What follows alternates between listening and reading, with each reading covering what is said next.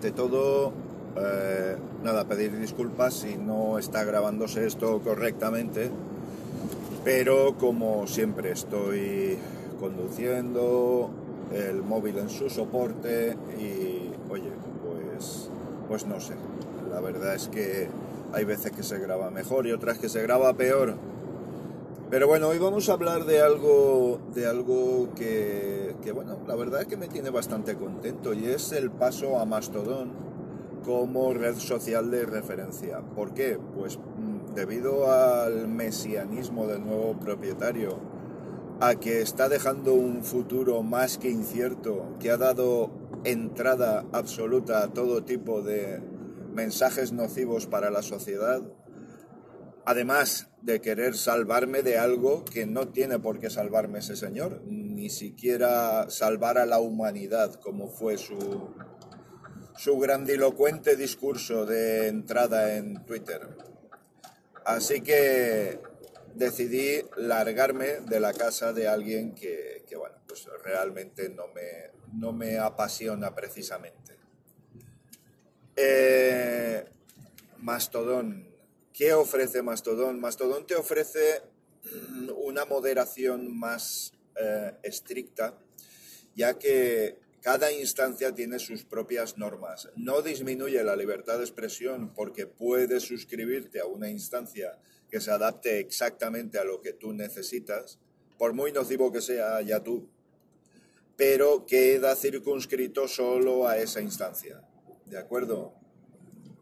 Bien, el tema está en que, ¿qué me he encontrado? Pues gente que más o menos tiene mi misma opinión con respecto a la interactuación con las redes sociales, que es que, em, vamos, pienso desde siempre que están demasiado valoradas, están sobrevaloradas, que todo es espuma, que todo es un fuego artificial que estalla en el cielo y al poco se oscurece. Eh, no, no creo, no creo que sea tan determinante y creo que cada vez menos por la propia perversidad de su arquitectura, de su, de su forma de usar.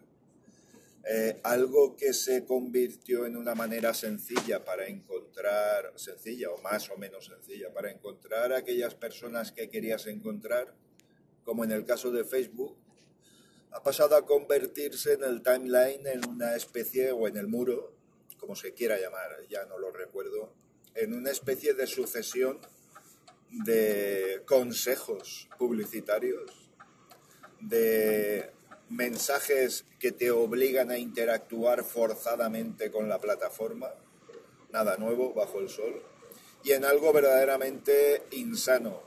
Si vas más allá de interactuar con las personas a las que sigues o, de las que te, interesa saber de su, de su momento del día. ¿eh? Bien, Mastodon me está ofreciendo más educación, me está ofreciendo respeto. Estoy en la instancia online, una de las primeras, auspiciada directamente por Mastodon, por el creador de Mastodon. Creo que son social y online, las dos instancias ah, que tienen carácter de oficialidad. ¿Por qué en online y no en otras?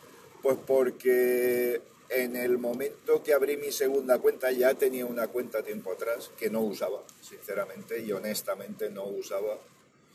Pero decidí ah, abrirla en ah, online por aquello de tener una comunidad más amplia dentro de esa instancia en la que poder retroalimentarme.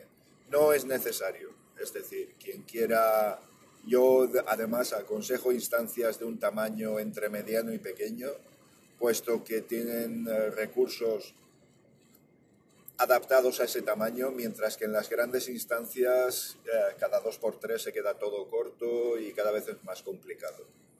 Esto va a ir a más porque ya el otro día leí que el 50% de los grandes anunciantes de Twitter habían abandonado la plataforma, pero es que hoy he leído que casi el 70%.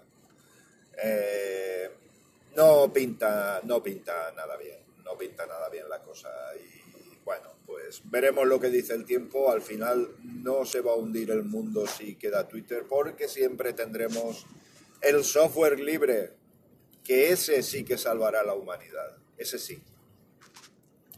Eh, los eh, autoproclamados mesías, pues no. Va a ser que, que no.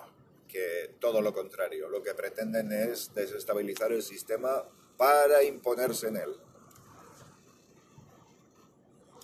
La forma de publicar es exactamente igual a Twitter. Puedes compartir artículos, puedes compartir tus propias creaciones, etcétera, etcétera, etcétera. Eh, cada dos por tres hay avalanchas de gente, se nota, las instancias se vuelven lentas, se actualizan recursos, vuelven a ir fluidas, etcétera, etcétera, etcétera. Así que nada nuevo, creo que merece la pena admitir ciertas incomodidades eh, para poder tener una red eh, descentralizada, una plataforma, una red social descentralizada y verdaderamente propiedad de...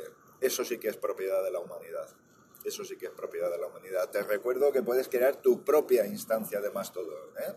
Con una Raspberry Pi y un SSD de medidas comedidas, valga la redundancia, puedes montarte tu propio servidor.